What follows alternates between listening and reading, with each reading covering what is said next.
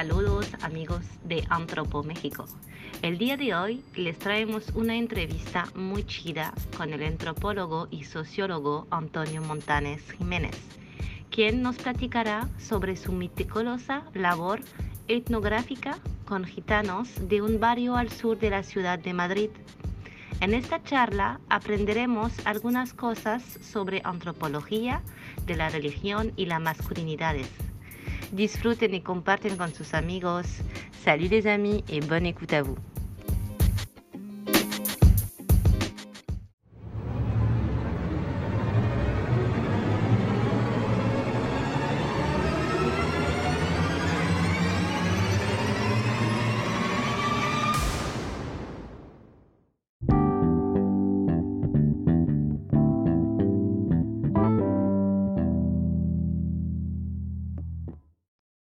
¿Qué tal? Me encuentro aquí con Antonio Montañez Jiménez. Él es un sociólogo de la Universidad Carlos III eh, de Madrid y más adelante continuó sus estudios en sociología teórica en la Universidad Complutense, también en Madrid. Actualmente se encuentra haciendo un doctorado en dos instituciones, en la Universidad Autónoma de Barcelona por un lado, y en la Universidad de St. Andrews en Escocia por otro. Antonio, muchas gracias por estar aquí de una manera breve, ¿me podrías platicar quién eres y qué es lo que haces? vale, perfecto. Muchas gracias por invitarme. Eh, te lo agradezco mucho. Eh, espero que la gente que nos esté oyendo disfrute de, nuestra conversación, que eh, seguro que tiene cosas muy interesantes. bueno, pues acerca de mí, em, bueno, pues soy un sociólogo que ha devenido antropólogo social. Me encuentro un poco en el umbral entre las dos disciplinas. Eh, y bueno, eh, realmente mi tesis doctoral la dedico al estudio de la conversión al evangelismo pentecostal de la población gitana en Madrid. Ok. Eh, he realizado un estudio etnográfico y bueno, la verdad es que me encuentro ahora en, el último año, estoy redactando la tesis y, espero terminarla cuanto antes, si te soy sincero. Muy bien, muy bien. Ahora, ¿cómo describirías tú a la población gitana? En primer lugar, en, España, eh, si hay variantes regionales o si es lo mismo un gitano en el sur que en el norte y de ahí al resto de Europa, porque es una población que yo tengo entendido que se encuentra en toda Europa. Entonces, ¿pudieras platicarnos un poco sobre ese grupo? Vale. Em, bueno, es, una pregunta bastante complicada y compleja, ¿eh? Ok. Esta que me haces. Pero si quieres empezamos por Europa porque va a parecer... Va, eh, de lo general a lo particular, vayamos. De lo general a lo particular yo creo que va a, ser más fácil para, para entenderlo. Eh, las comunidades romaníes eh, se dice que emigraron eh, desde el norte de Egipto y en, pues, en, los últimos, prácticamente en el último milenio, y se, conoce que se dispersaron por diferentes regiones de Europa, ¿no? Se conoce que, se, conoce que hablan, el, hablaban un lenguaje, que es el, el lenguaje romaní, y de ahí viene el concepto o el nombre de Roma, ¿no? Eh, estas comunidades se dispersaron a lo largo de toda Europa y em, la población que llegó a la península ibérica a, lo, largo del siglo XV eh, se conoce como población gitana. Y dentro de la población gitana, específicamente la población que reside en España se la conoce como población calé. Calé, ok. calé. Pero bueno, eh, también el término gitano es el que ellos más utilizan. ¿Y por qué Entonces, calé? Eh, ¿Qué significa calé? ¿Qué, perdona? ¿Qué significa calé? Calé, pues calé significa el lenguaje castellano eh, se opone a, a payo. Ok. el, payo es, sinónimo con campesino. Ah, ok. Entonces, entonces, eh, porque históricamente la población gitana nunca ha tenido tierras y ha sido itinerante. Entonces su referente contra el que se, opone, su identidad pues es el campesino, ¿no? Eh, que es precisamente el que, el que, tiene, el que, el que, está sentado en una tierra. ¿no? Em, entonces se puede decir que la población gitana es una rama específica de la población romaní. Pero luego todo esto es complejo porque muchos gitanos no se identifican con la población romaní. Bueno, esto, esto tiene muchas. Es un debate lingüístico y cultural que está en el centro de las identidades romanís Perfecto. Que quizás es demasiado complejo para entrar. Ok. Pero yo creo que estas notas más o menos podemos. No, perfecto. Ahora, em, tú trabajaste en la zona sur de la, de la ciudad de Madrid, pero también por lo que he ido entendiendo dentro del grupo con el que trabajas, trabajas más con hombres. O, o, con, bueno, siempre el género es relacional, entonces si uno trabaja con los hombres, tendrá que trabajar con las mujeres pero me podrías platicar un poco de cómo se da esta intersección entre el estudio de masculinidades, el estudio de, los gitanos y el estudio de la religión. Es como una triple intersección hasta donde yo te pude ir siguiendo. ¿Me puedes platicar de esa triple intersección, pero en donde tú hiciste tu trabajo en específico? Sí, em, bueno, en realidad em, tiene, tiene, tengo, podría abordarlo de diferentes modos, ¿no? Uno de ellos es el modo práctico. Ajá. Eh, realmente las comunidades evangélicas getanas em, tienen normas bastante rígidas relativas al género. Entonces, por mi posicionalidad, porque soy varón, porque no estoy casado, porque em, tengo una serie de atributos que me puede, que me que, me, han, me, han, impedido establecer relaciones fuertes con las mujeres. Ok. O sea, práctica, o sea en, términos prácticos, eso ha sido bastante importante. Eh, después, en términos de, en términos de género, religión, eh, realmente a mí me interesa muchísimo el proceso de recomposición de los liderazgos étnicos de la población gitana. Ok. Entonces, eh, me interesa mucho la emergencia de los pastores como nuevos líderes étnicos. Entonces, es en, la Iglesia Evangélica de Filadelfia, que es la Iglesia Evangélica Gitana, solo los pastores varones, pues, solo pues, a ver, lo voy a volver a repetir, solo los varones pueden ser pastores. Ok. Una pregunta, ¿cuál es la figura de liderazgo histórica entre los gitanos antes de, esta emergencia de los evangélicos? Eh, se les conoce, bueno, se, les conoce de dos modos. Uno de ellos, en España en los 90 se popularizó el concepto de, patriarca. Ajá, ok, ok. No sé si aquí en, aquí en México lo tenéis, el mismo concepto. No, pero eh, sí, tenía, conocía eso de los gitanos o tenía una noción vaga de eso, entonces se llaman patriarcas. Sí, pero, pero realmente eso no es un concepto que ellos utilizan, o al menos no lo utilizaban antes mucho, ahora que se ha popularizado, cuando hablan con una persona que no es gitana a veces lo utilizan. Ah, eh, pero, pero ellos históricamente siempre se les ha denominado, eh, digamos, a las personas con autoridad eh, tíos. Ok. Son los... Ok. Una pregunta sobre... Hombres de respeto, también se les conoce como hombres de respeto. Ok. tu trabajo de campo, ¿en qué espacio se llevó a cabo? Eh, ¿Cuál es? Porque bueno, bueno, tomando en cuenta que eh, tú habitabas en ese lugar, o sea, era tu casa, ese barrio, pero bueno, una cosa es el espacio íntimo tuyo y dónde tú interactuabas con ellos. ¿Me puedes platicar un poco sobre eso? Sí, claro. Em, en mi, justo en mi barrio, a, no lo sé, 700, 800 metros de mi casa, eh, hay una iglesia muy pequeñita que está en un polígono industrial y, y, allí fue donde hice casi todo mi trabajo de campo.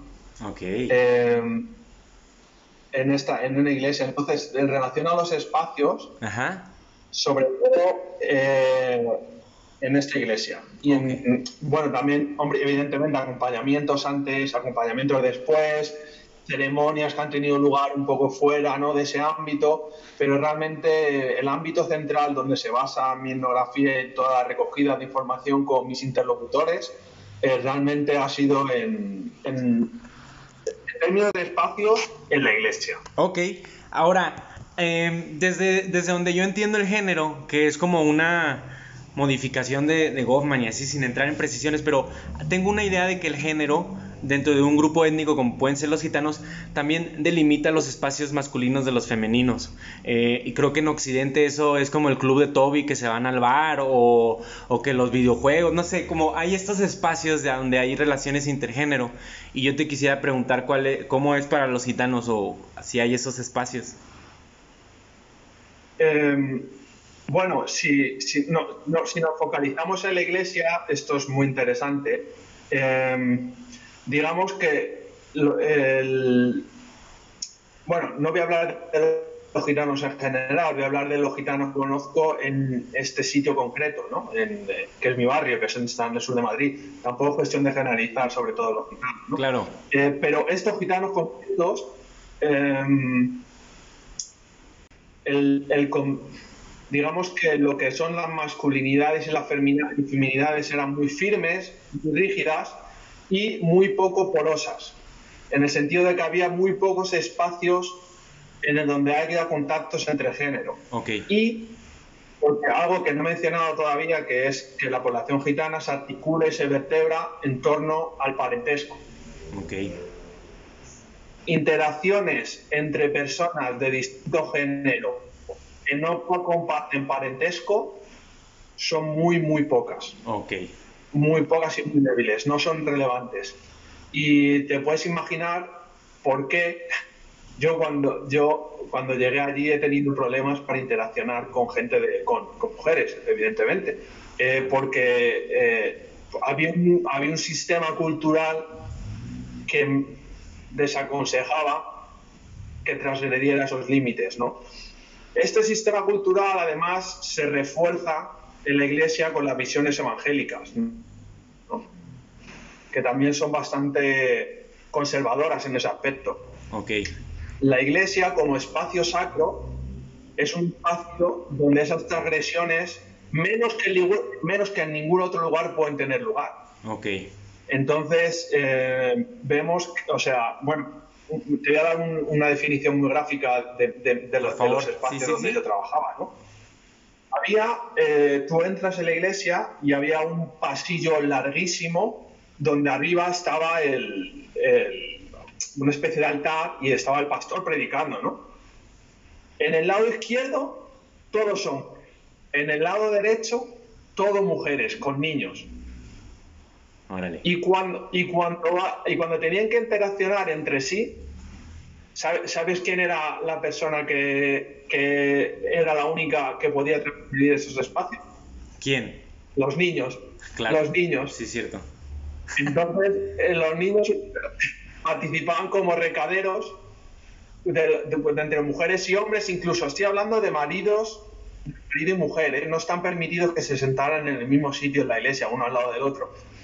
Pues cuando estas parejas tenían hijos, pues el niño era como es un como como, como asexual, o sea, un ser que va a ser sexual pero que todavía no lo es, era el único que estaba habilitado para realizar esos tránsitos que de otra manera están prohibidos. Entonces los niños para un lado para otro, para un lado para otro. Perfecto, perfecto. Mira, ahora quiero, quiero pasar a otra cosa. Eh, bueno, pasando a otra cosa, eh, yo sé de buena fuente que, que ganaste el, el Marian Madison Prize que, es un premio que se da en, torno a estudios académicos, en torno a los gitanos. ¿Es correcto eso? ¿Me puedes platicar un poco del premio y de la organización detrás y todo, por favor? Sí, es un, es un premio que otorga te veo bien informado. es, un premio, es un premio que otorga eh, la Gypsy Law Society. Ok. Eh, todos los años eh, a, a los que ellos consideran que es el mejor paper en Roman Studies, ¿no? Pero solo, solo participan eh, estudiantes de doctorado y, estudian, y estudiantes postdoctorales eh, si han, pasado más de tres años haciendo los estudios postdoctorales. Okay. Entonces este año tuve la suerte de que, me lo dieran a mí. Eh, les, gustó, les gustó el tema del ensayo, eh, que era sobre memoria y evangelismo. Y sobre memoria étnica y evangelismo. Y, y, bueno, pues realmente lo que venía a decir yo en este ensayo es que ha habido un proceso de recuperación de memoria, no de recuperación, ha habido un proceso de recreación de memoria de la población gitana o de invención de memoria, por así decirlo. Ok. Em, bueno, para que, para que la gente que, nos escuche más o menos sepa de qué, de qué estoy hablando, existen unas narrativas en el mundo gitano evangélico que los gitanos son una de las doce tribus de Israel. O las 12 tribus de Israel. Depende, depende de con quién hables. ¿no? Hay diferentes narrativas que vienen a situar el origen de los gitanos en, en la Biblia. Claro, evidentemente, esto lo que, lo, que acontece, lo que acontece es una nueva etnogénesis. Es decir, lo que están discutiendo es el conocimiento científico o cientifista de los historiadores y están generando un nuevo sentido de historia que, se, que es, de acuerdo con sus intereses, que se han apropiado y que además, evidentemente, favorece la expansión del movimiento. ¿Por qué? Porque si los gitanos ya no son esa, esa población que vino de la India y que se dispersó, sino que son una de las... 12 tribus Una de las de una de las tribus perdidas que señala el Antiguo Testamento. Como los etíopes, por decir algo así. Aparte de, de, conservar, de conservar su sentido de prestigio, eh, también, porque tenemos que recordar que el pueblo de Israel en la Biblia era el pueblo elegido. Claro. Es el pueblo elegido, ¿no? Claro. En el Antiguo Testamento. Entonces, eh, bueno, se generan todas una narrativa sobre la promesa de Dios a los gitanos que les va a restaurar eh, todos sus bienes, eh, bienestar. Bueno, es una serie de narrativas que lo que vengo a analizar es todo este proceso de etnogénesis, ¿no? que discute además el, conocimiento de las ciencias sociales eh, payas, genera un, una contraposición muy, muy interesante entre Biblia y ciencia. Ok, ahora, ¿todo este material era de los discursos en las sesiones religiosas o con entrevistas, con charlas? ¿Cuáles eran tus fuentes, mejor dicho? Pues para este, para este, para este eh, paper concreto, que es, además forma parte de uno, es uno de los capítulos de mi tesis, aparte de todo esto que, que, has señalado tú, em, me centro en eh, una serie de publicaciones que en los años 70 y 80 publicó el movimiento. Ok, genial. Que, eh, sobre, el, nacimiento de las iglesias evangélicas, en, los que empezaban a vislumbrarse todas estas narrativas. Entonces trazo genealógicamente el nacimiento de estas narrativas y las voy situando históricamente hasta el día de hoy intento explicar con mayor o con menor éxito eh, por qué estas narrativas se han impuesto, qué ganan los gitanos generando estas narrativas y también los conflictos que hay en torno a estas narrativas, porque no todos los evangélicos consideran que son el pueblo, el pueblo ah, de Israel, todos, los gitanos evangélicos, ¿no? Entonces tiene estas tres patas. Ok, ahora yo... Es análisis textual, es análisis textual y que, que junto con, con, metodología etnográfica. Ok, ahora, de todas las personas con las que has trabajado de ese, de ese lugar, yo imagino que ha de haber una más que otra con la que te sientes más cercano o, o por ejemplo, una más que otra que, que puede entender mejor tus propósitos. ¿Alguna vez has contrastado con ellos ese paper de decir, que, como desde su particular, particular persona, ¿verdad? porque pues dentro de una cultura, dentro de un grupo, cada quien es distinto, pero ¿has tenido oportunidad de alguna vez contrastar eso para ver cómo ellos lo ven desde el presente? Me hubiera encantado, pero el, problema es que ahora no vivo en España. ¿Dónde te encuentras ahora? Platícanos un poco. ¿El qué, perdona? ¿Dónde te encuentras ahora? Platícanos un poco también que, dónde estás ahora. Bueno, estoy en San Andrews. Ok, en Escocia. Estoy en San Andrews. Ok, Estoy terminando aquí mi doctorado. Y también el paper está escrito en inglés. ok. Eh, mis gitanos eh, no hablan el idioma del imperio. Eh, entonces eh, es difícil, pero eh, realmente eh, ellos sí que sé de buena tinta que están muy contentos de que en mi capítulo aparezcan estas narrativas, porque son suyas, porque las han creado ellos, entonces ellos entienden mi tesis, esto, esto es muy interesante, Sí. entienden mi tesis como, un, como uno más de los mecanismos o artefactos que ellos utilizan para difundir sus ideas y su fe. Y que sí es verdad, Entonces finalmente, soy- ¿no? Un poco. Yo soy un vehículo más. Entonces, a ellos les encanta que yo hable de estas cosas. Pues creo que hay una reciprocidad muy interesante ahora que hablábamos de ética. Creo que también es una forma de devolver a las personas con las que has trabajado, ¿no crees? Sí, exacto, sí, sí. Eh, realmente, eh, si publicara el libro, el libro, el, el paper en castellano, me gustaría hacer un experimento y, leerlo y, y llevárselo, a ver si lo leen. Claro. Lo que pasa que también es cierto que, que los gitanos con los que yo trabajo, Ajá. eh, muchos solo han apren- aprendieron a leer por, para, para leer la Biblia Sí. y tienen una cultura oral. Eso te iba a decir, creo que la oralidad es el vehículo, ¿no? O sea, conversarlo, pues. Exa- Exacto, entonces yo creo que ellos, ellos estarían muy... Ellos me pedirían que, que lo hablara, más que lo leyera. Y, y esto, ta- esto también es interesante al hilo de la, de la memoria, Ajá. porque que- teniendo la fuerte cultura oral que tiene la población gitana, es muy llamativo que a la hora de generar estas narrativas se basen en libros que han publicado. Sí, así pasa con grupos indígenas también o, o originarios ya en el siglo XX, siglo XXI, ¿no? Órale.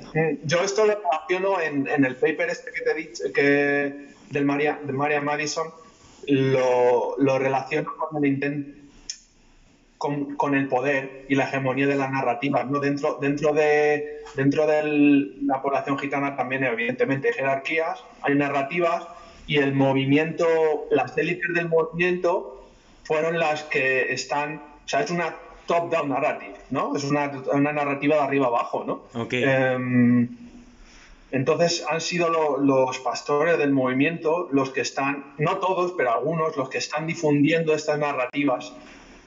Esto es muy interesante también, por eso están escritas. Órale, órale. Qué interesante. Eh, a- ahora vamos a, vamos a hablar de masculinidades y, y yo te voy a plantear la pregunta de esta forma. Sí. Ah, híjole, hay una filósofa italia, italo-mexicana que, que habla de un entronque patriarcal que, por ejemplo, se dio en América cuando llegaron de Europa. Y, y me gusta la idea de entronque y también la de patriarcado porque hablábamos de la figura masculina como la figura de autoridad. Yo no creo que eso entre en conflicto con un pensamiento, un etos evangélico y un etos gitano antes de que entrar en contacto. Entonces, quiero que me hables de entronques por un lado y por otro lado de cosas que no entroncaron definitivamente, así como, ¿qué me podrías hablar por un lado de, de los entronques y de las, ¿qué será? Disyuntivas o no sé cómo se pudiera decir, ¿no? Vale, eh, no conozco bien el concepto del tronque. em, Pues como que se enmarañen, que, que, que vayan bien juntos. Ah, vale, vale, vale, vale. Sí. Eh, bueno, eh, mm, perdona, si te, si te he entendido, lo que me quieres venir a decir es como el sistema cultural y religioso eh, se eh, convergen o divergen, ¿no? En Sí, ese sentido, listo. ¿cómo se articula? Eso, exactamente, perdón. lo lo vale, vale. mucho. Perfecto, sí, no, no, es que en, en- en España yo al menos siempre suelo utilizar más el concepto articular, pero, pero en tronque también me gusta, ¿eh? además tiene un sonido así como muy de ¡pum! sí. Bueno, realmente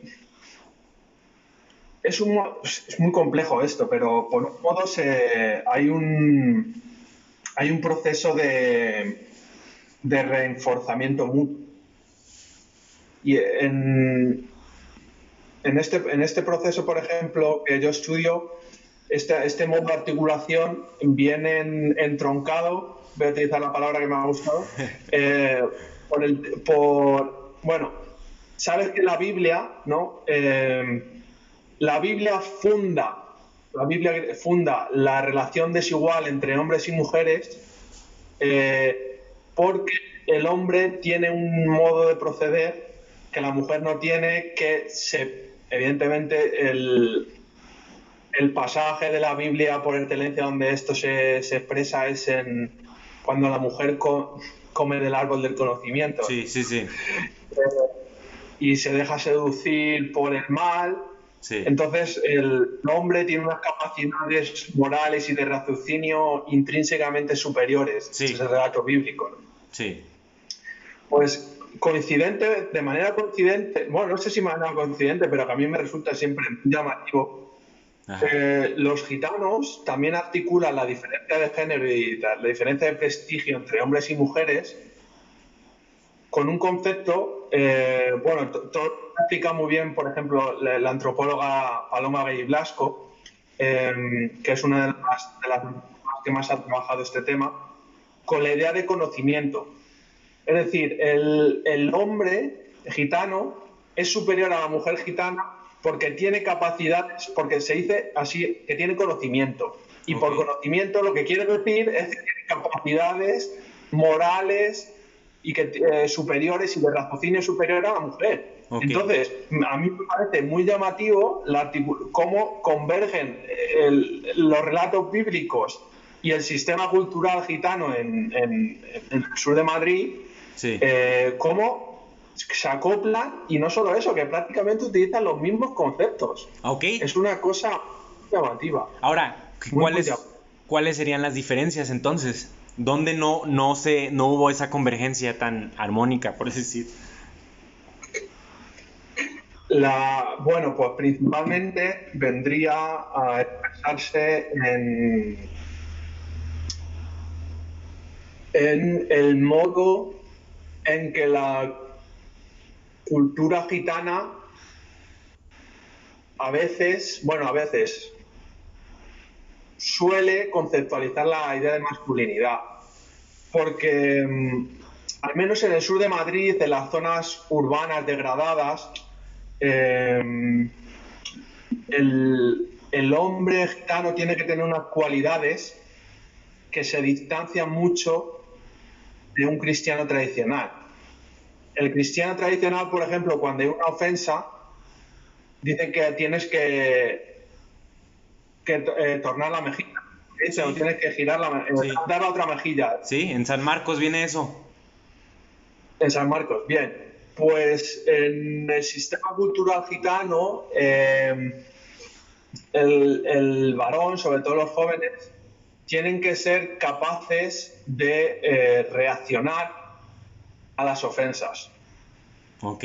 Entonces es una masculinidad mucho más em, combativa, reactiva, más eh, brava, por así decirlo. Y todo esto, por ejemplo, se ve muy bien, eh, se expresa muy bien en, una práctica cultural gitana que aunque está en decadencia, sigue teniendo cierta preeminencia en ciertos sitios, que es em, cuando a una persona de tu propia familia eh, recibe una agresión, toda la familia reacciona. Lideradas por los varones. Ah, ¿cómo? Entonces, sí, eh, ya, ya. Sí, ellos tienen un concepto. ¿Cómo le llaman eh, Pues se llama. no te preocupes. Me parece, me, parece, me parece brutal que se me haya olvidado ahora concepto porque es algo con el que trabajo todos los días. No importa, eh, eso suele pasar. Pero en lo que recuerdas, déjame, hago un paréntesis, o más bien está relacionado porque en México un antropólogo que se llama Eduardo Menéndez lo, lo llama venganzas de sangre.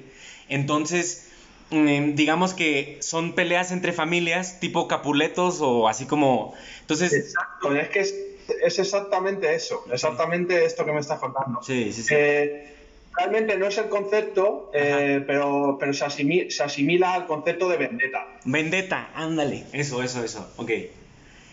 Sí, pero no es el concepto que utilizan los... Ay, mira, me acaba de venir. A ver, me acaba de venir concepto. Se llama quimera. Quimera. Oh, ¿por qué quimera? Porque la acepción que yo conozco de quimera es otra cosa. Ah, pues eh, realmente es, es, un, concepto que ellos utilizan que no sé bien lo que significa porque nunca me lo han explicado, eh, pero una quimera es un proceso de, conflicto entre familias lideradas por los varones. Eh, a ver, vamos a ver, esto suena muy exótico. También quiero decir que no todos los gitanos participan en este tipo de vendetas, que está o sea, le está, es un rasgo que se está perdiendo, pero que todavía tiene cierta preeminencia y que además es muy significativo para lo que estamos hablando. No quiero decir que todos los gitanos, no quiero promover esas narrativas que la gente... No, no, te entiendo. O sea, no es eso, simplemente es una cultural que está decayendo y que además era bastante funcional en entornos rurales, donde había mucha movilidad entonces, cuando había un conflicto, porque digamos que en los años 50, 60, cuando España no estaba tan industrializada, eh, tenían nichos económicos en cada pueblo que tenían que defender, porque si no, claro, se morían de hambre. Entonces, cada familia como que tenían ciertos territorios en los que ellos se movían. Entonces, al tener estas peleas se iban moviendo por cada territorio. Eh, pero ya te digo, es una práctica que en los entornos urbanos está en decadencia, pero que me permite a mí ver cómo, por ejemplo, el sistema cultural y el sistema religioso divergen, porque claro, un sistema cultural que te favorece este tipo de masculinidad, este tipo de umbría, una umbría muy reactiva, muy valiente, muy eh, de ataque, se contrapone a este tipo de masculinidad evangélica que tiene que ver con ser muy comedido, tiene que ver con ser muy, con ser muy diplomático, con ser temeroso de Dios, con ser una persona moral, eh, eh como valores cívicos súper íntegros. Eh, o sea, este, este tipo de dos unidades ideales, por llamarlo de alguna manera, la verdad es que se contraponen mucho. ¿no? O sea, se ve mucho contraste. Ok. Eh, bueno, y ahora Bueno, entonces, dentro de esta transformación que ha habido desde esta llegada de los evangélicos en los 70 más o menos, hay aspectos de, de, ciertas ideas de hombría que son nocivas para la salud. Ahorita tú mencionaste este tipo de vendetas que llevan a la muerte, el consumo de bebidas, eh, la toma, el manejo de riesgos en, en grandes rasgos, ¿no? Entonces, estas cosas son medibles, por ejemplo, para el Estado. O sea, tiene un impacto en cifras cuando tú ves los accidentes automovilísticos de hombres con mujeres, ¿no? O sea, sí son palpables en un, en un grado más amplio. Evidentemente. Tú, tú como investigador, ¿cuál es tu opinión de la llegada de, estas prácticas, de, de estas nociones éticas? ¿Crees que han impactado positiva o negativamente la salud de los varones, por ejemplo? Eh, es una pregunta súper interesante. Eh, realmente eh, datos cuantitativos no existen porque en, España eh, no está, está prohibido oh. registrar la identidad étnica. En ningún sitio te pregunta la identidad étnica, está prohibido. Entonces, aunque, aunque tuviéramos, no, existe, no existen esos datos sobre gitanos particulares. No hay, oh. no los hay. hay. Lo que hay son encuestas. Ajá. Y lo que hay son, son estudios en los que participan gitanos, pero no son, nunca pueden ser basados en registros oficiales, tienen que hacer sus propios registros. Okay, Porque está, prohibido. eso, eso, eso, dificulta mucho, por ejemplo, el tema de los estudios cuantitativos sobre la población gitana. Pero, a la vez, eh, también es un mecanismo de defensa contra, procesos eugenísticos que han sido bastante, desgraciadamente, prominentes en, en, el Estado español, ¿no? Durante muchos siglos. Sí, yo, yo me imagino que Franco no, no, fue el mejor amigo de los grupos gitanos en, en España, ¿cierto?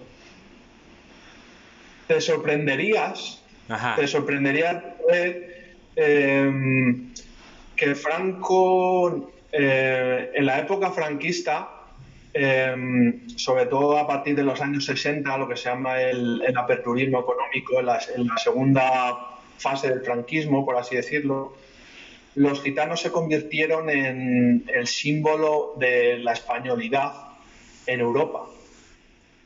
Y por eso España, se, a España simbólicamente se le relaciona con el flamenco. Sí, claro. es una música gitana tiene mucho que ver realmente la imagen del, español en Europa eh, tiene que ver mucho con la pasión, con la hombría, con ser bravo, que son con el flamenco, con la emoción, que son atributos que en España se relacionan con los gitanos.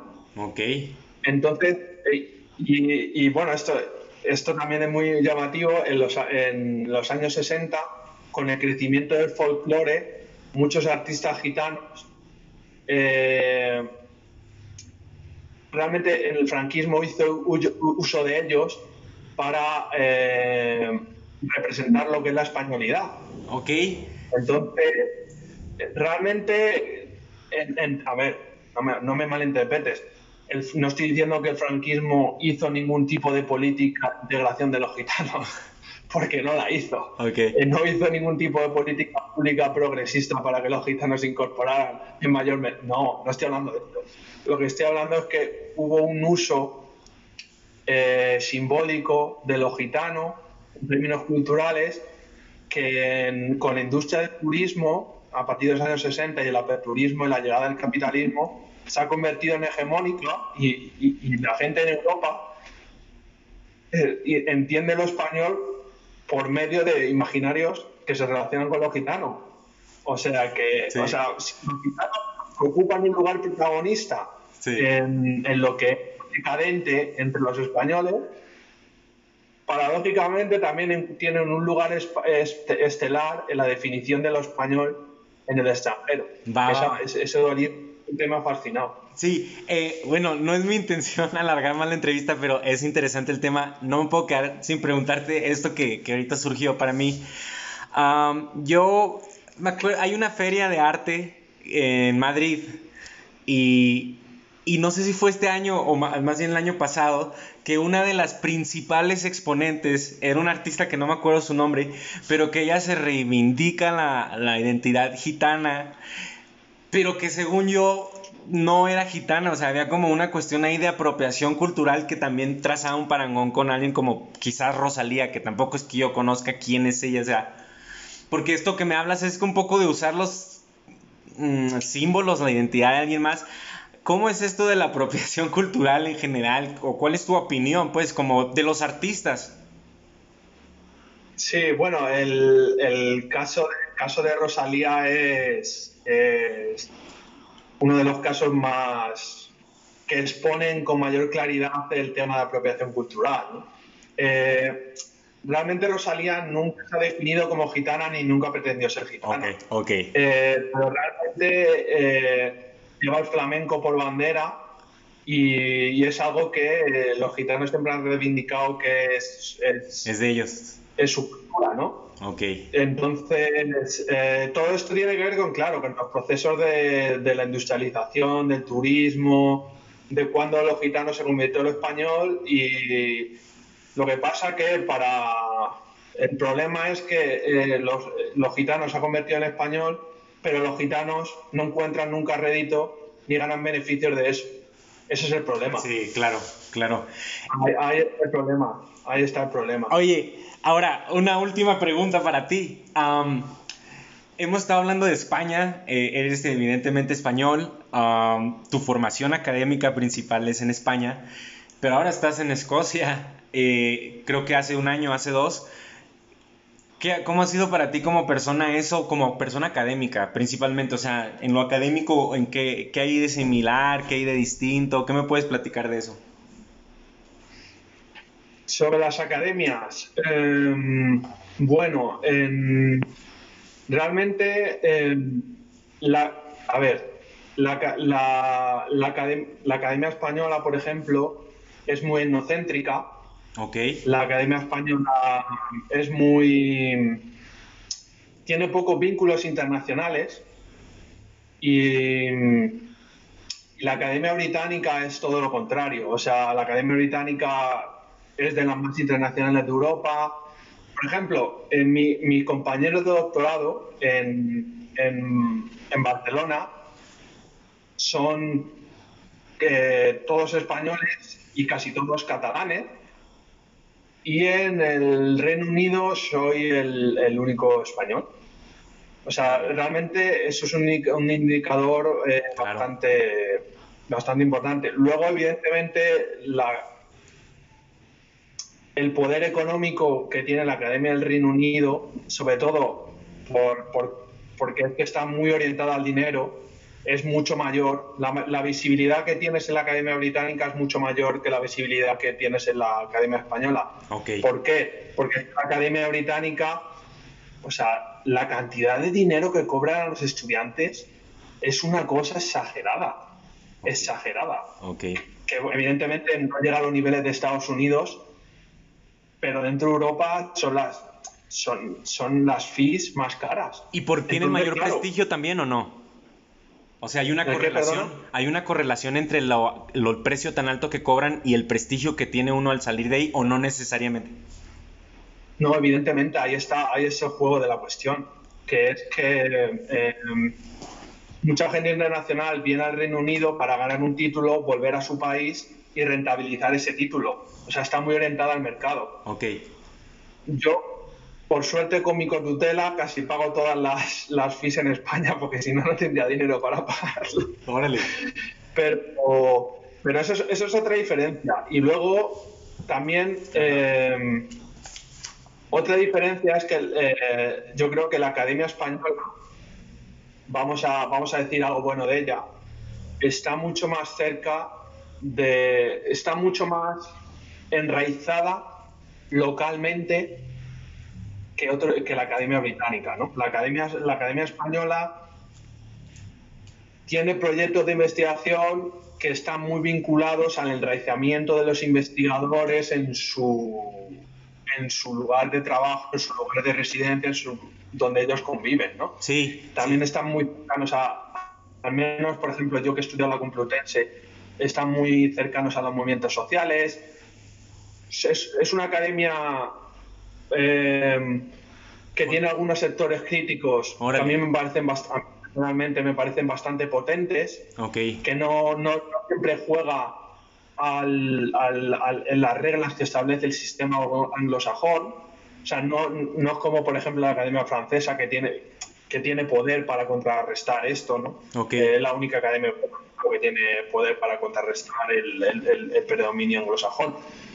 La Academia Española no tiene ese poder porque lo que se publica en España, como mucho, Llega eh, se puede leer en Latinoamérica, cada vez, no sé si tú estás de acuerdo en este diagnóstico, pero está bastante subordinada en Estados Unidos, aunque también hay... Sí, estoy de acuerdo. Aunque también hay, movimientos muy, muy importantes académicos en, Latinoamérica que son muy, muy interesantes, ¿eh? que muchas veces se menosprecia. En Europa yo he escuchado gente que menosprecia la, la academia eh, latinoamericana cuando es una academia que, tiene, que tiene autores muy potentes. Claro.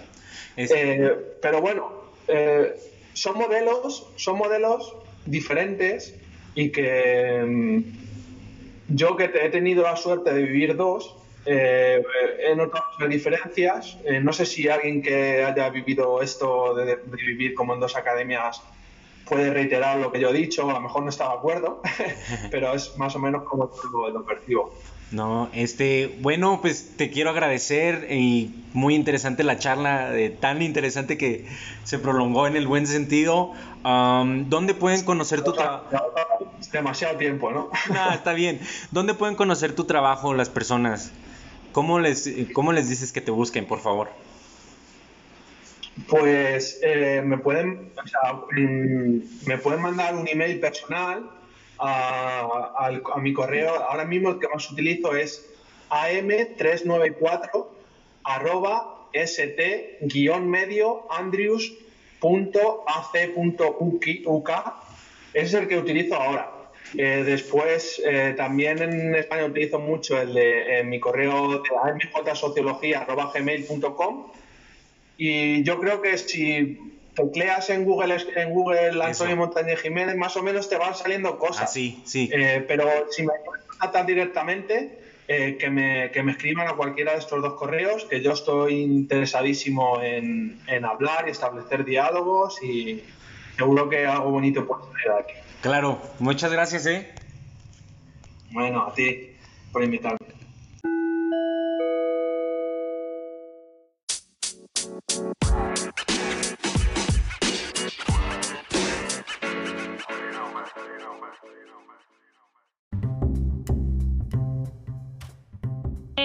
Esperemos que hayan disfrutado esta charla con el antropólogo y sociólogo Antonio Montañez.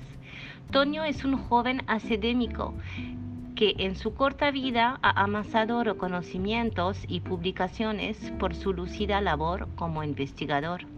Los invitamos a buscar y leer su obra. No olviden compartir con sus amigos. Salut les amis et à bientôt pour une prochaine écoute.